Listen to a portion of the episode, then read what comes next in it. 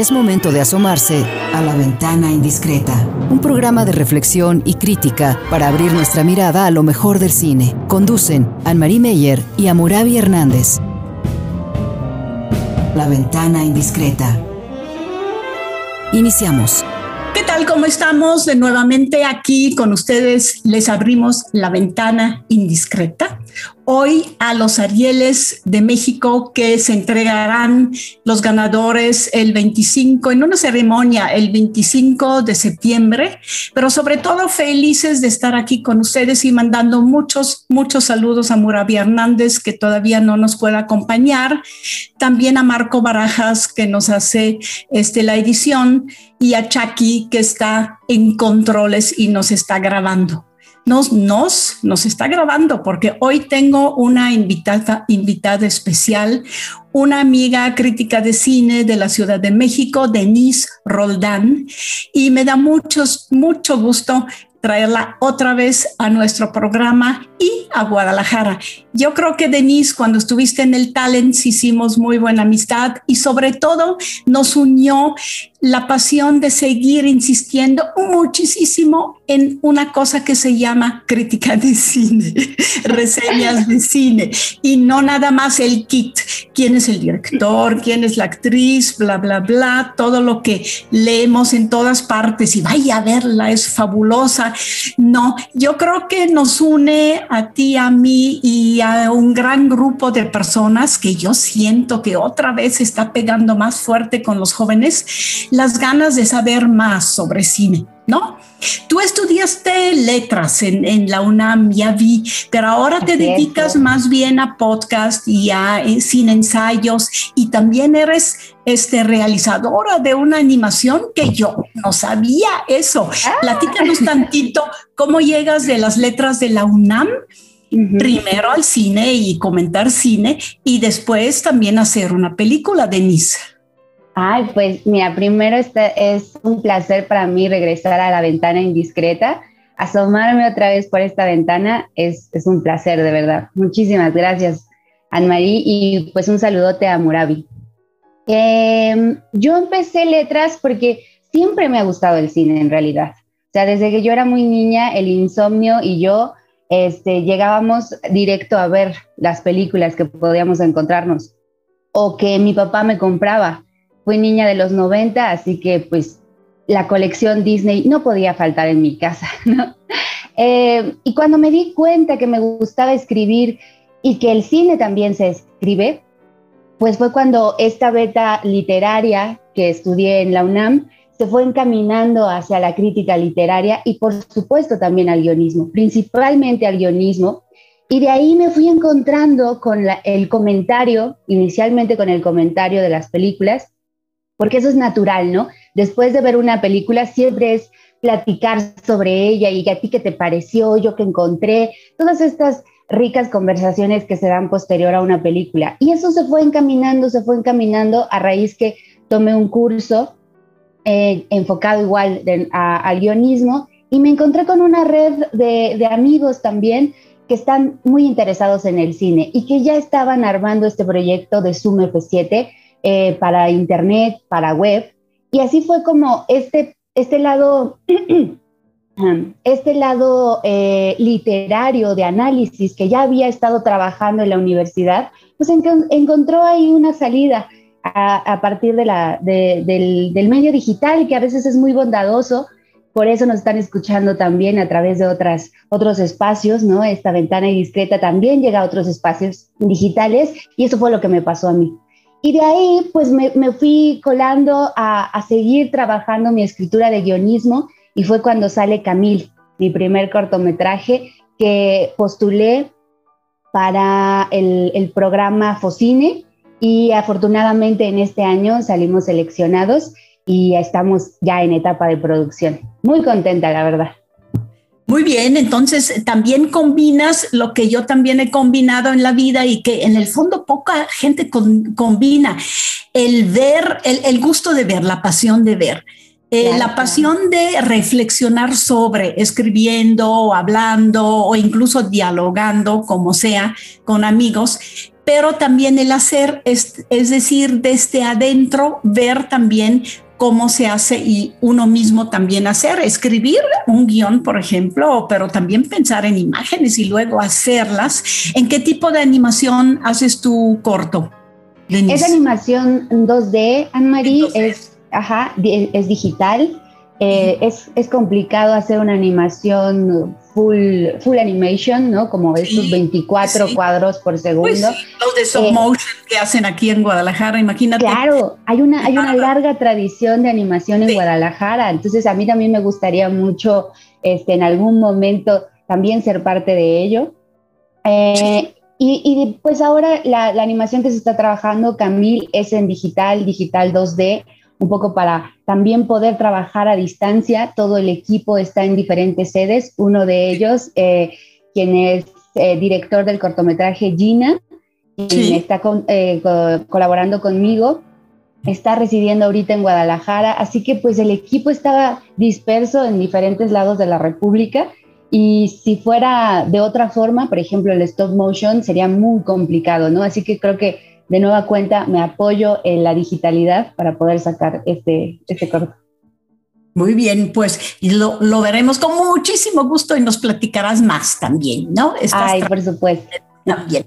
No, y es interesante, mira, porque sí hay muchos críticos y criticones de cine que, nunca se han acercado a una, a una realización y ven, no ven o ni siquiera se pueden imaginar todo lo que cuesta y todo lo que implica también en cuanto a disciplinas técnicas, artísticas, creativas, eh, etcétera, etcétera. Entonces es importantísimo también ver el otro lado, estar como del otro lado de la cámara y en tu casa también, caso también lo, lo vas a hacer, ¿no? Qué bueno, te felicito.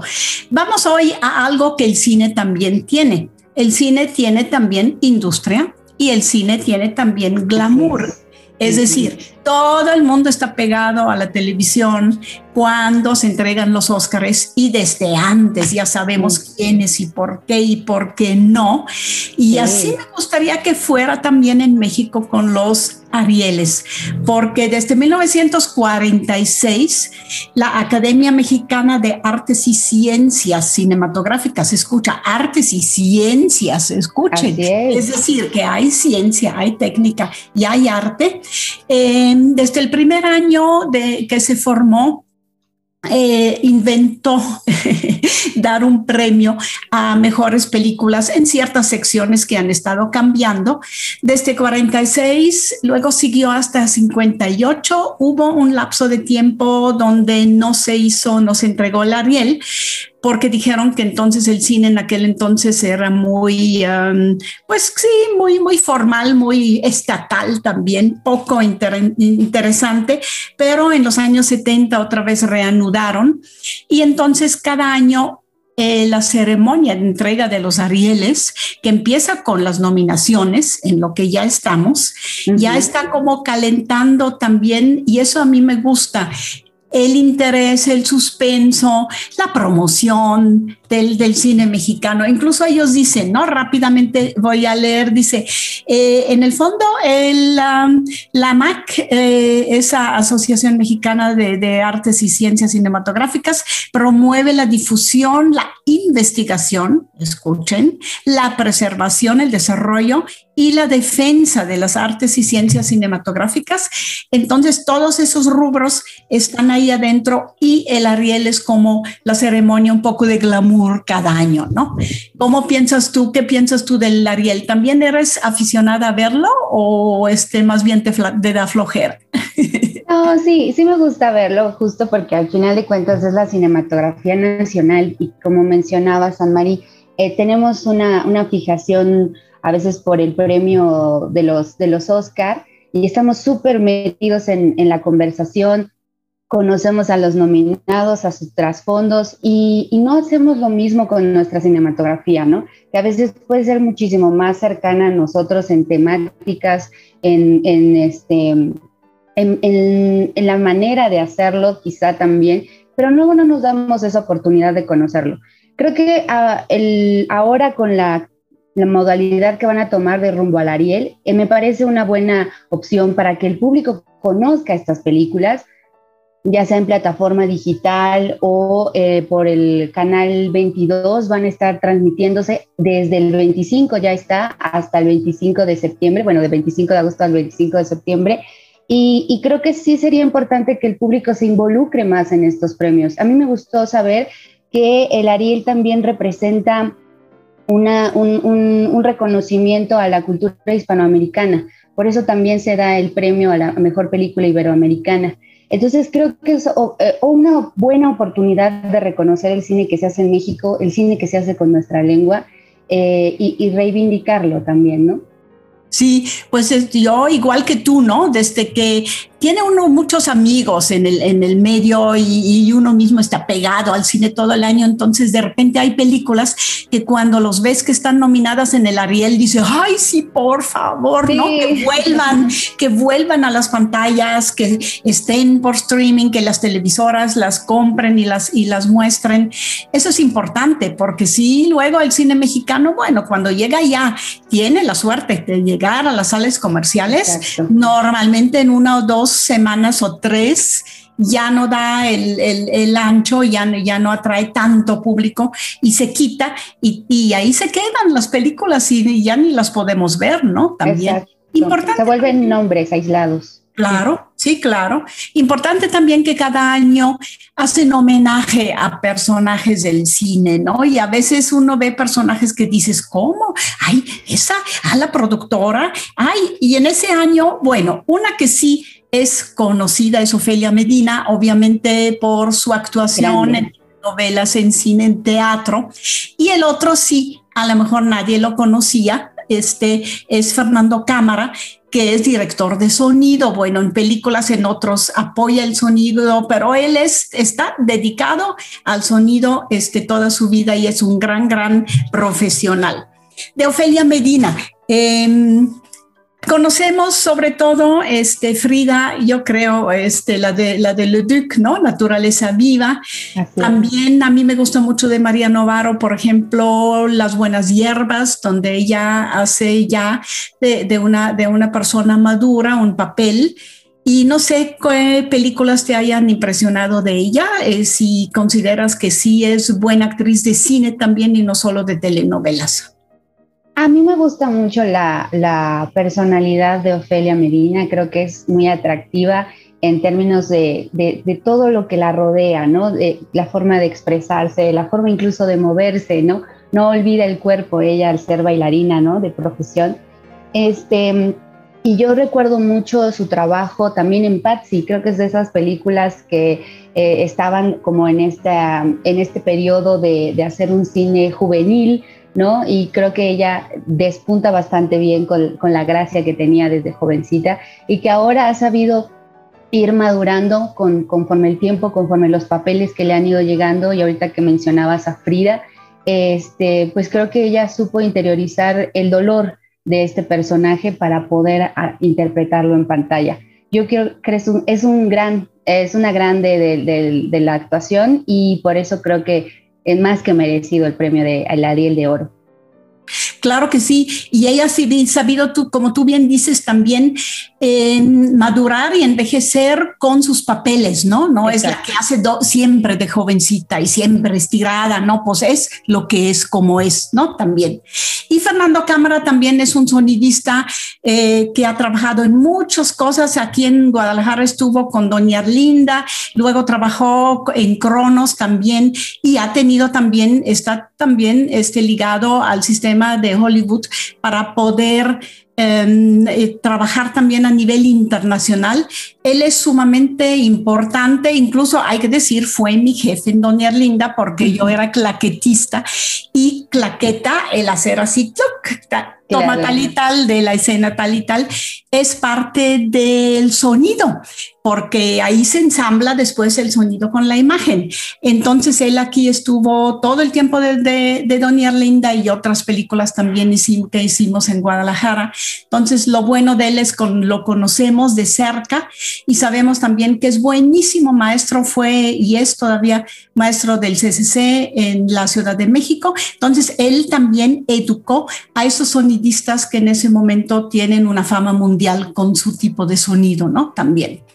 Sí, claro. A mí me gusta también rescatar la, su, su, participación como productor, porque creo que eh, iniciar en ese ámbito desde una película como lo fue Knockout, que creo que en un momento complicado para el cine mexicano como fue en los 80 eh, Knockout es una propuesta de, thriller y que creo que no era algo que se le apostaba mucho, incluso ahora no se le apuesta mucho al cine de género y sin embargo fue una apuesta desde un cine de cooperativa, ¿no? No era un cine eh, con un apoyo o desde una postura industrial, sino que fue algo, creo yo, fresco para ese momento eh, y, y, una visión de, de, un productor con, esa, con esas miras, ¿no? De, de, proveer al cine de nuevos, de nuevos temas y nuevos tratamientos, también es cosa de, de reconocérselo. Sí, creo que los dos personajes, Ofelia Medina y él, trabajan independientemente, hasta pueden regalar su trabajo y por el otro lado también se pueden insertar en, su en la gran industria que es el cine, ¿no?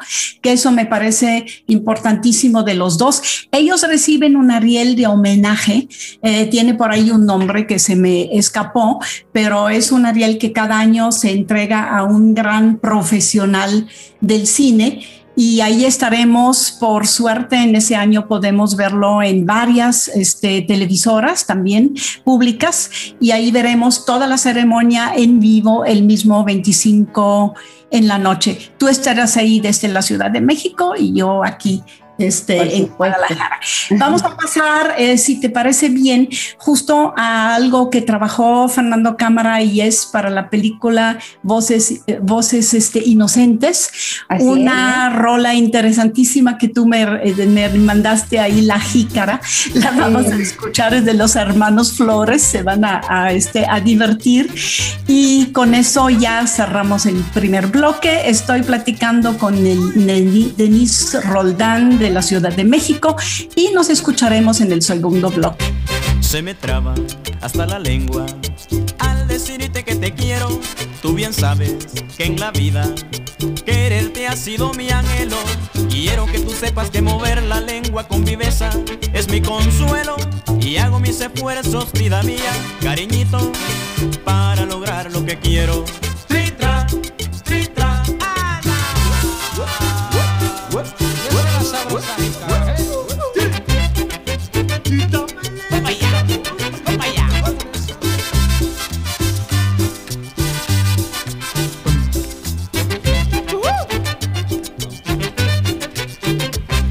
Se me traba hasta la lengua al decirte que te quiero. Tú bien sabes que en la vida quererte ha sido mi anhelo. Quiero que tú sepas que mover la lengua con viveza es mi consuelo y hago mis esfuerzos, vida mía, cariñito, para lograr lo que quiero. Tritra, tritra, en Catara hay una jícara, ¿quién la detendrá? Cara jícara, la jícara de Soyapango, ¿quién la detendrá? Cara jícara, en Catara hay una jícara, ¿quién la detendrá? Cara jícara. Seguimos hablando de cine en la ventana indiscreta. Es momento de asomarse a la ventana indiscreta. ¿Qué tal? Estamos de vuelta en la ventana indiscreta y me acompaña Denise Roldán de la Ciudad de México. Qué bueno que tenemos la tecnología, Denise, para acercarnos, porque imagínate tomar un avión a las 5 de la mañana para venir a platicar aquí con nosotros. Le damos las gracias que Chucky, que es el tercero aquí a bordo este, de esa grabación. Y vamos de regreso a los Arieles para revisar algunas de las películas que están eh, nominadas en ese año que hemos podido ver. Te tengo que decir que en Guadalajara, por ejemplo, no hemos podido ver Selva Trágica, no ha llegado todavía, ni los las tres muertes de Marisela Escobedo.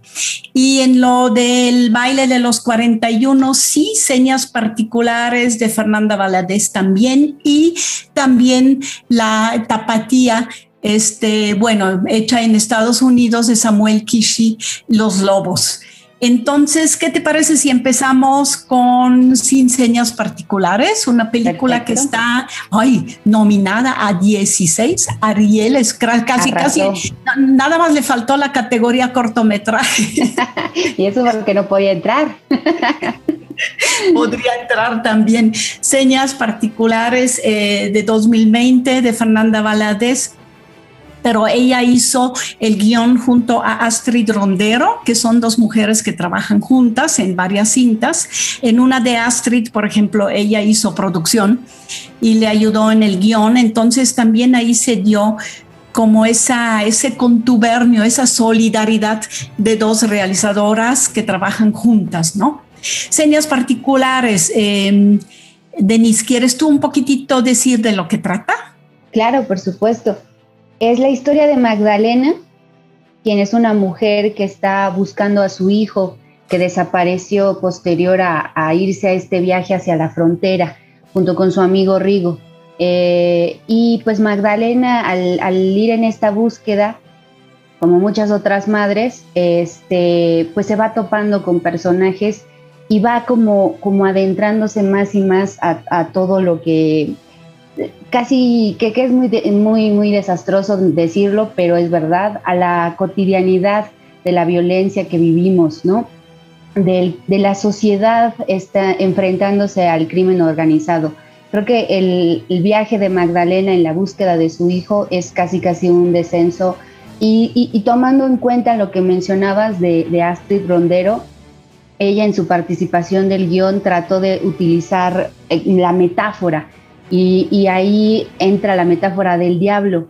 Entonces creo que justo eh, Magdalena se va topando con cada vez más y más de cerca estas llamas del infierno, casi casi, ¿no? Sí, es un viaje al infierno. Lo interesante es, no es el guion, tú lo contaste ahorita todo alrededor de Magdalena, que sí es la protagonista y ella también eh, lleva en el fondo la mayoría de, la película, ¿no? Sobre sus, sobre sus débiles espaldas, sobre su débil espalda y, y, su viaje también, que de una especie como de road movie al infierno. Pero se cruza también en su camino y desde el principio ya vemos que hay otros destinos femeninos, maternos también, que como ella están en busca de un hijo. Está la mamá de Rigo que lo encuentra ya este, muerto o se lo, se lo enseñan ya muerto y lo puede enterrar. Está otra mujer con la que se cruza ya en la frontera con Estados Unidos que sigue buscando en la morgue, en todas partes y cualquier, cualquier huella que encuentra ahí de su hijo, pues la sigue.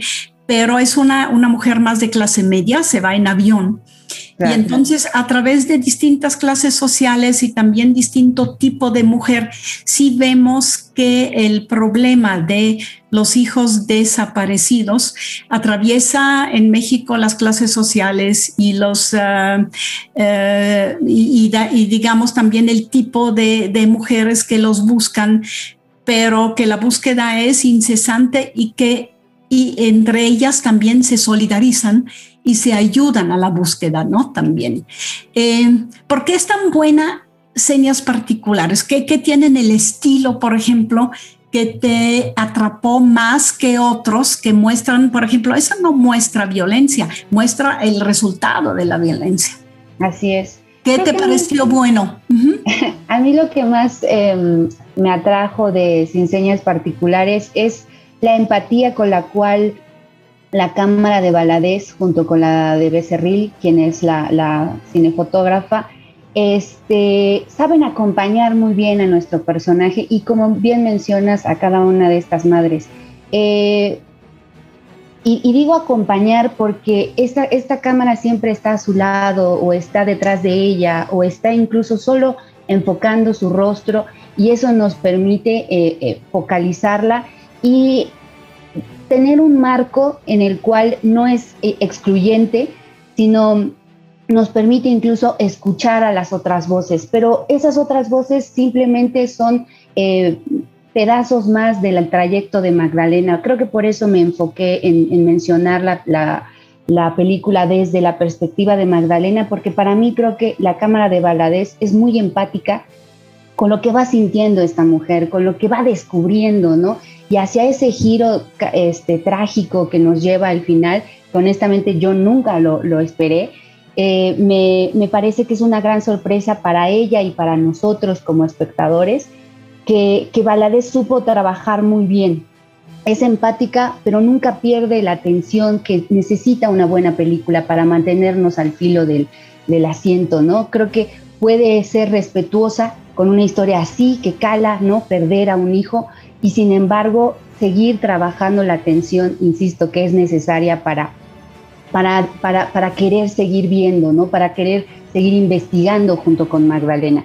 Para mí eso es una de las grandes virtudes. Sí, y, y, estoy de acuerdísimo. Y por el otro lado también a mí me parece que le deja el sentir drama, no lo muestra en la, en la imagen, sino lo siente o lo despierta en el espectador, con muy pocos planos, ¿no? Inicia la película, nomás vemos de lejos acercarse una figura, el, el, un muchacho se, se, para en la puerta, eh, ahí ni hay corte, no uh -huh. Dentro quién está, ella se dirige a nosotros, los espectadores, y a su madre que está dentro y, dije, y dice, ya me voy a ir con Rigo, corto, corte. Próximo, ya se van. Están con mochilas, ya se alejan y de ahí empieza con dos planos o con tres planos te da todo y por ejemplo eh, otro nada más que quiero mencionar es va en la carretera ella en una eh, que es creo que es una camioneta de, de, alguien que la lleva hasta la frontera o cerca de la frontera.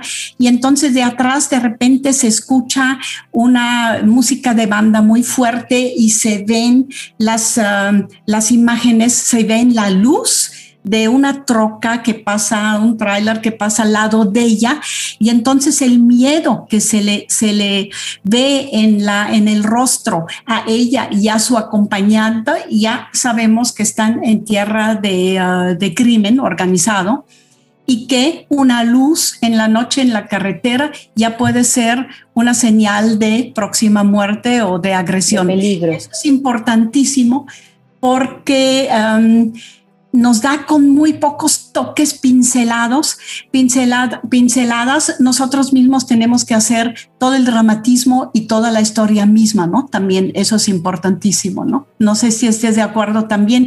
Y una preguntita nada más, porque vamos a pasar también a Selva Trágica.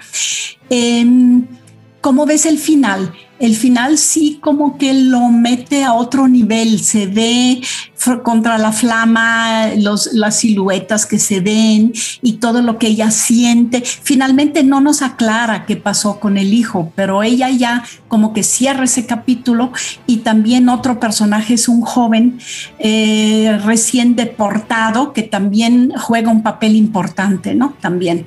Claro, ahorita que mencionabas estos puntos, Anne-Marie, recuerdo que Valadez menciona que fue una, una producción pues, de, de, pocos recursos también y a veces tener esas limitantes nos permite también pensar en nuevas soluciones más creativas sí. en las que no nos tengamos que involucrar con tanta producción para poder cubrir estas necesidades de la, de la, de la misma película y creo que como lo mencionas, ella...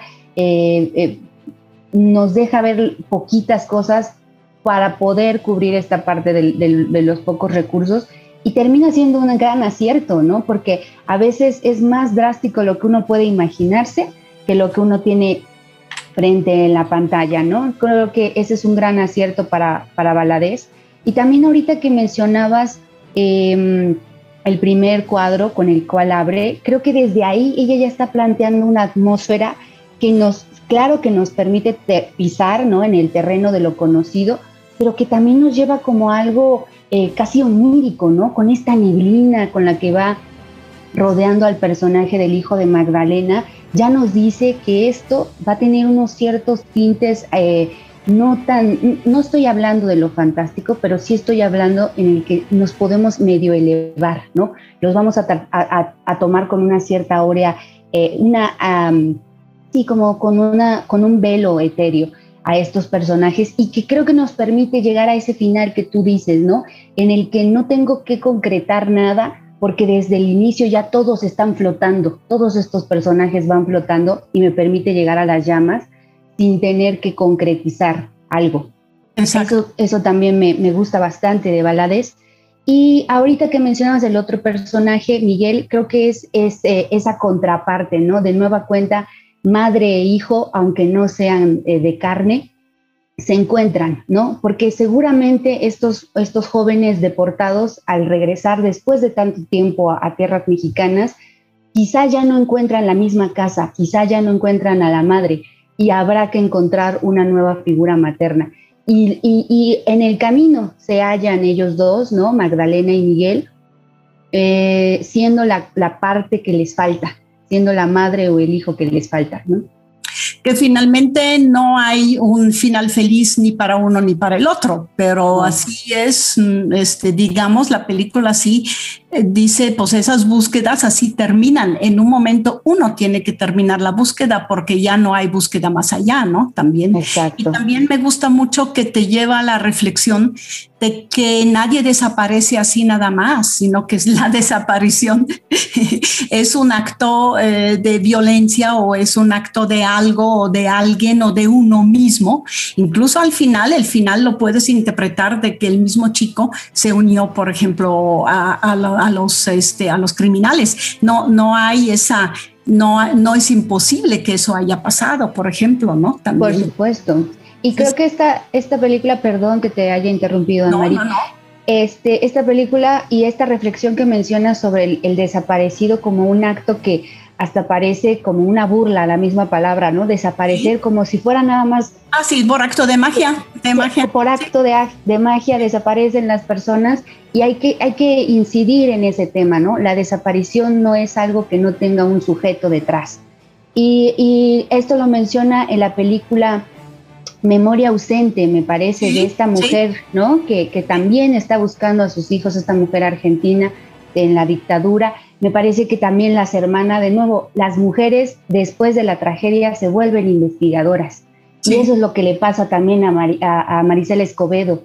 Eh, de alguna forma, la figura femenina eh, como personaje, porque al final de cuentas, pese a que son eh, mm, nombres de carne y hueso, también se vuelven personajes al ya estar dentro de una película, en este caso documental, como Marisela o el, o el de Memoria Ausente eh, están tomando este rumbo, ¿no? La madre ya no es esta figura inmaculada que teníamos del, cine de oro, eh, a la Sarita García, ahorita está una imagen de una madre eh, férrea, de una madre decidida y de una madre que frente a las circunstancias se vuelve el sujeto o el actor, en este caso la actriz, de la búsqueda, que, otros que deberían de hacerlo no lo hacen y termina y recae en la madre. Finalmente estamos hablando ahorita tú y yo y tú, sobre todo con el último comentario que hiciste, que también no solo son los personajes femeninos que, que caracterizan a esas películas de mujeres, sino también el estilo visual. El estilo visual también muestra destinos femeninos vividos por mujeres y entonces ahí es lo que podríamos llamar la perspectiva femenina. No, no estamos de acuerdo mucho con que haya una estética femenina, pero sí una perspectiva femenina, ¿no? Entonces, mira, este Selva Trágica que yo no he visto, pero tú sí, eh, me parece que la podemos ver en el tercer bloque. Estoy platicando con Denise Roldán de Ciudad de México. Great song, cultivators, trees. You know. Toffee me pigeon man, them better than the rest. John know me pigeon man, them better than the rest. Tommy say, brought back, bring up here, come give me Lord them take set. Me belong the coop on the tree, make them nest. But Lord, Lord, God them take a set one on stop. John know the pigeon them lay, on. the egg them hot, and them bring one end, and them bring two cock. Hey, tough in me pigeon man, them better than the rest. Don't know me pigeon man, them better than the rest. In the morning, them cool and them puff up in chest. And when them hungry, I then go scratch and sniff. Don't know me feed them with corn and something gone. I just the other day to other pigeon bun. Toughy me pigeon man, them better than the rest. Taffy me pigeon man, them better than the rest. I tell you, say, one a full white, one of them a black and brown. Me love my pigeon, them stick around. Them fly from me shoulder, them fly from me head. Any man kill one of them loud, me high run red. Me pigeon man, them better than the rest. Taffy me pigeon man, them better than the rest. Don't know me pigeon man, them better than the rest. So in the morning, them cool and them puff up them And when them hungry, I go scratch. Don't know me feed them something gone. I just the other day two other pigeon bun. Taffy me pigeon, them a super duper. Ya know me pigeon, them a super duper. Me get two in and two. La ventana indiscreta.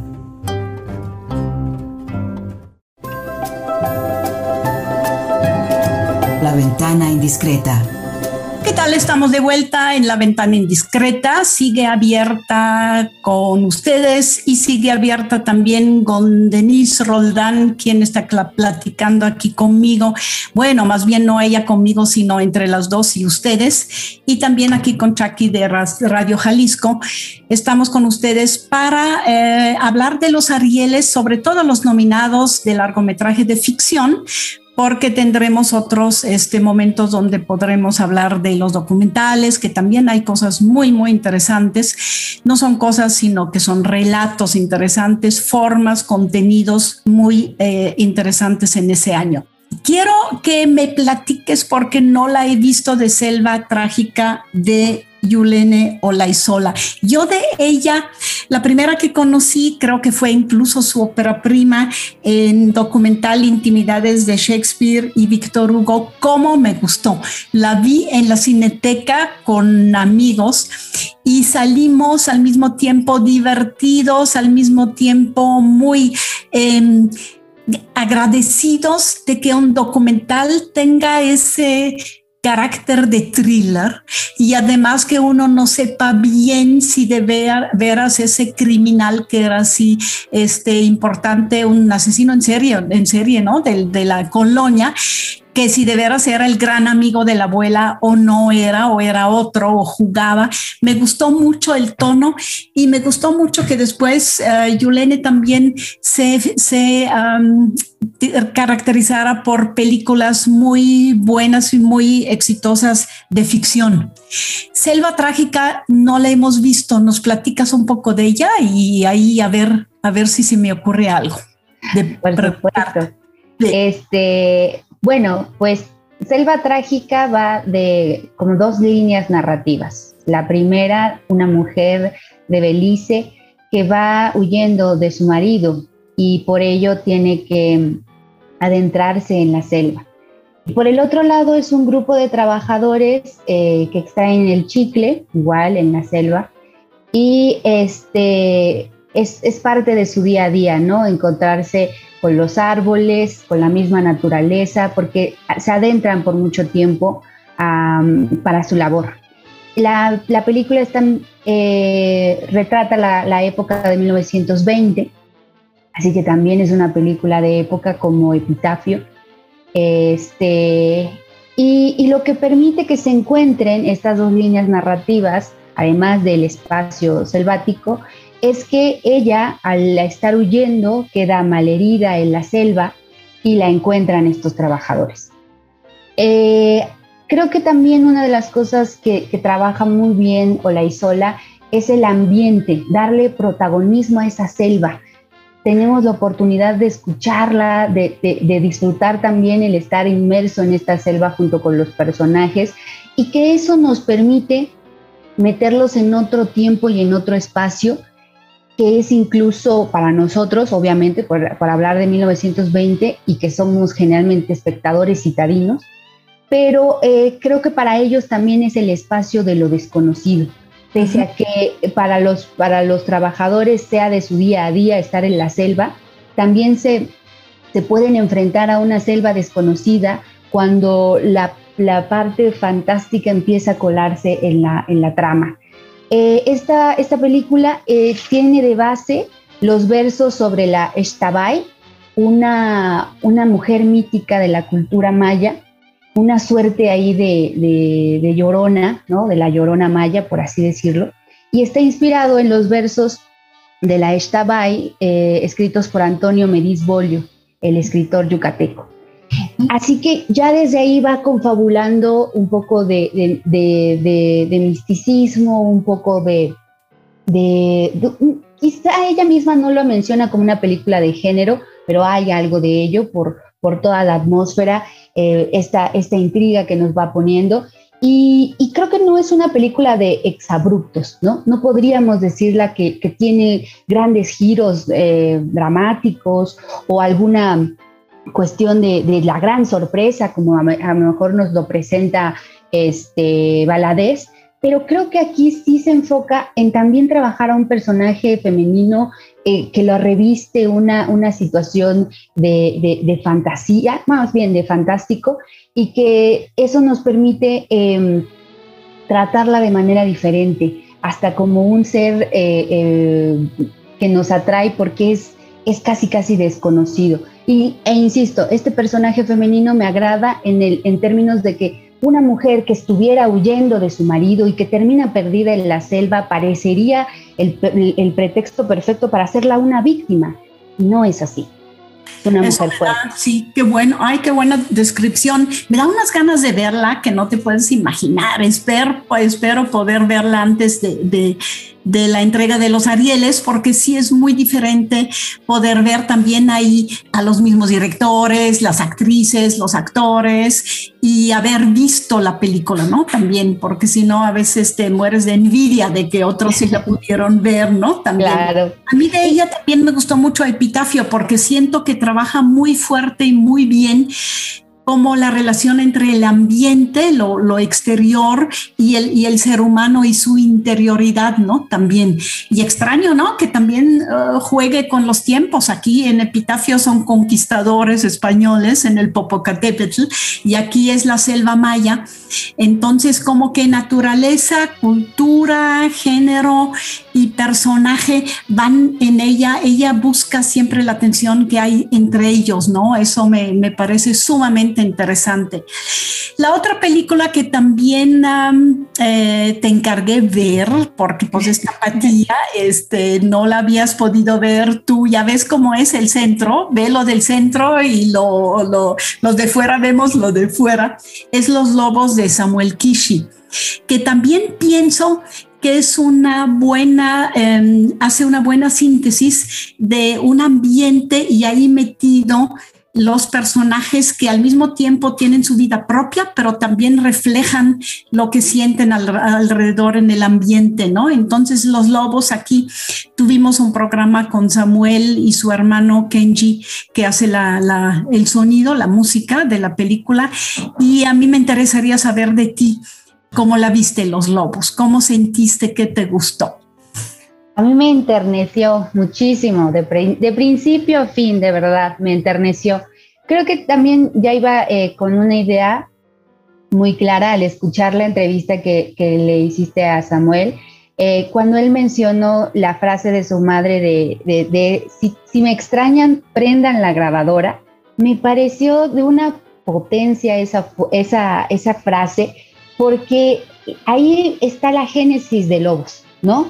Unos niños que, están eh, solitos en su pequeña casa cueva y que la madre está de nuevo ausente y presente, pero a través de esta grabadora. A mí me, enterneció, insisto, porque estos dos personajes ¿no? que nos llevan la película, los niños son quienes nos, nos llevan la película, además de ser hermanitos en la vida real, creo que tienen una gracia impresionante para estar frente a la pantalla y que nos, sea muy transparente esa infancia en un, en un ambiente adverso, ¿no? en un contexto difícil. No se olvida que son niños, pero no los hace en tragedia, ¿no? por así decirlo. Creo que eh, muestra la crudeza que necesita la misma situación, ¿no? Una madre que tiene que trabajar, que tiene que dejar solos a sus hijos y niños que extrañan a su madre, por supuesto, que extrañan este, su antigua vida pero dentro de ese contexto, insisto, adverso, florece y destaca la inocencia, la creatividad de los niños, la, frescura de estos niños, eh, sus juegos, todo eso creo que por, e, me, enterneció muchísimo. Esta dupla que, se crea entre hermanos, creo que cualquiera que tenga un hermano y que sepa lo que es pasar tiempo con su hermano en esta complicidad, va a disfrutarlo, estoy segura. Sí, la mamá que llega ya eh, cansada y ellos quisieran que los atendiera, pero la mamá no tiene quien la atiende a ella tampoco, eh, se desgasta en dos trabajos y entonces esa grabadora también a los tres me parece que los une con el abuelo en México, con la tierra, con el teruño, porque escuchan las canciones mexicanas. Y por el otro lado abre también la ventana y la puerta a Estados Unidos, donde viven, eh, pues sí, la mamá los trajo para allá porque hay, hay este, clases de inglés que ellos eh, toman a, través de la grabadora. Entonces, al mismo tiempo, el, el, audio de un lado de, su, de sus raíces y hacia el futuro, y ahí adentro esa mamá con los dos hijos me parece sumamente potente. Las animaciones también, ¿no? Nos abren el, el espacio a, las imaginaciones infantiles porque lo que justo animan son superhombres, superlobos y ellos dos, los dos lobitos ahí en su cueva, en su, en su nido, pues este, no tienen más que solidarizarse con dos viejitos este, chinos que también ahí están perdidos, ¿no? Entonces ese mini universo macro, de, macro sentido que arma Kishi en esa película se me hace fabulosa, ¿no? Sí, es, es muy cierto, creo que también juega con, con una producción precaria hasta cierto punto porque eh, la cámara poco sale de ese departamento pequeñito eh, y cuando sale pues es en el mismo complejo, ¿no? En el casi casi el mismo espacio. Y, eso creo que también nos habla de, lo inteligente que fue la producción, lo inteligente que fue Kishi, para que no se sienta ese encierro en términos narrativos, ¿no? Se siente el encierro porque evidentemente compartimos con los niños el estar ahí solitos, pero no se siente como que le hiciera falta, ¿no? Como que se, enrede en su propia trama y diga, y, empiece a aburrirte el estar encerrado, ¿no? Creo que eso también fue un acierto. Y, cuando se empieza a abrir el mundo de los niños al conocer a, esta pareja de chinos o a los mismos niños, ¿no? Que, que están en, el complejo, eh, me agrada que que siempre vamos como abriendo este, este, este mundo, insisto, desde la mirada de los niños, ¿no? No vamos a abrirlo antes de que ellos lo hagan, ¿no?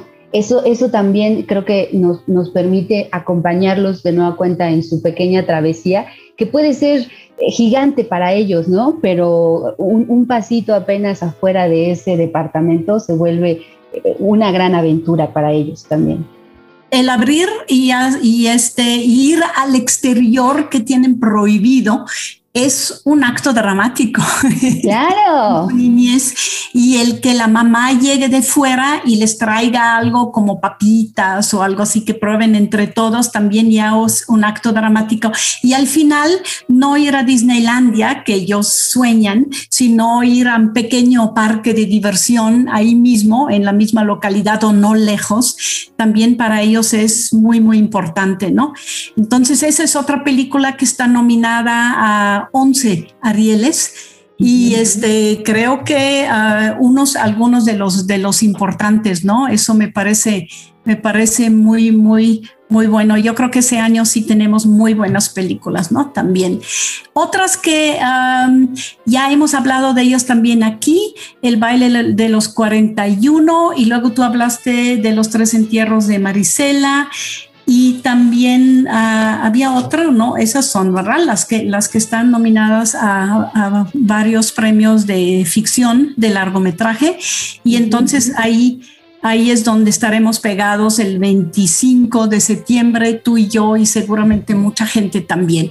Yo me alegro por esa noche y pues no hacemos este, no, no, no queremos ni decir cuál de esas eh, quiere, necesita ganar. Un premio importante obviamente es mejor película, pero también mejor dirección es importantísimo. E incluso, este, pues ahí están los actores y los fotógrafos y los sonidistas también, ¿no? Por supuesto. Sí, sí, sí.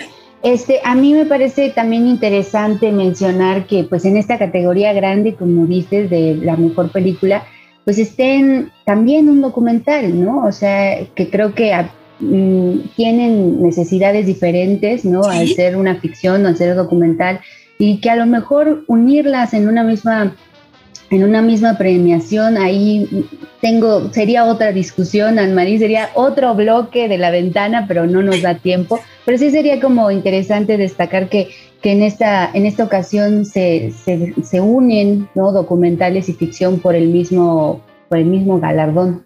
Y también otro punto, em, pues mencionar que en esta entrega hay más presencia de directoras, hay más presencia de, de mujeres, eh, nominadas, en esta ocasión hay 49.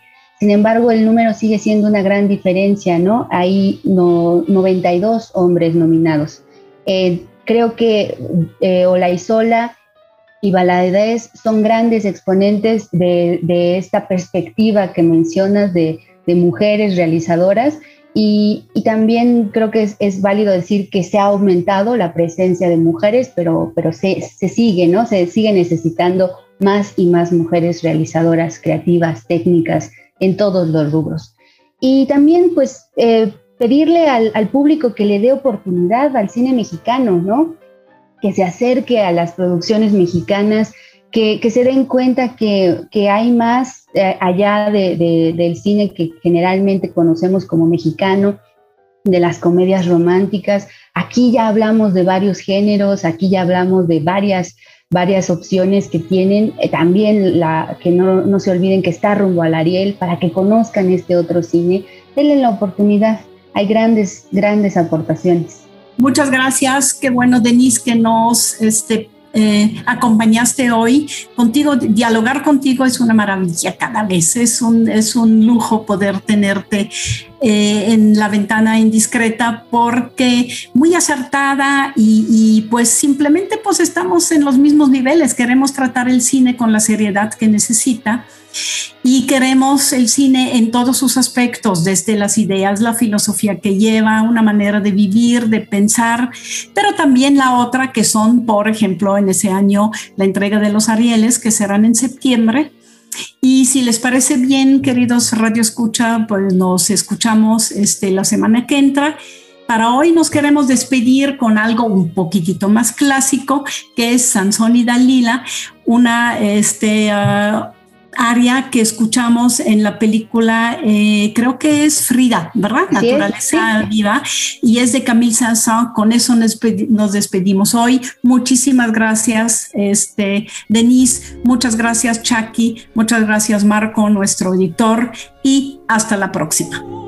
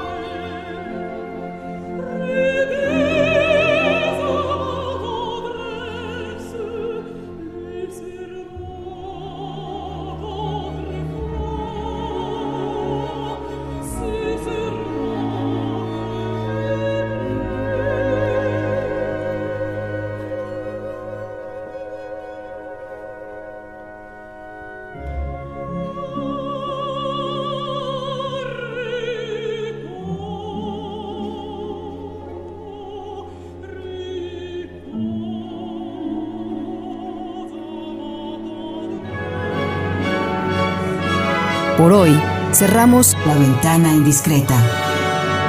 Nos escuchamos la próxima semana.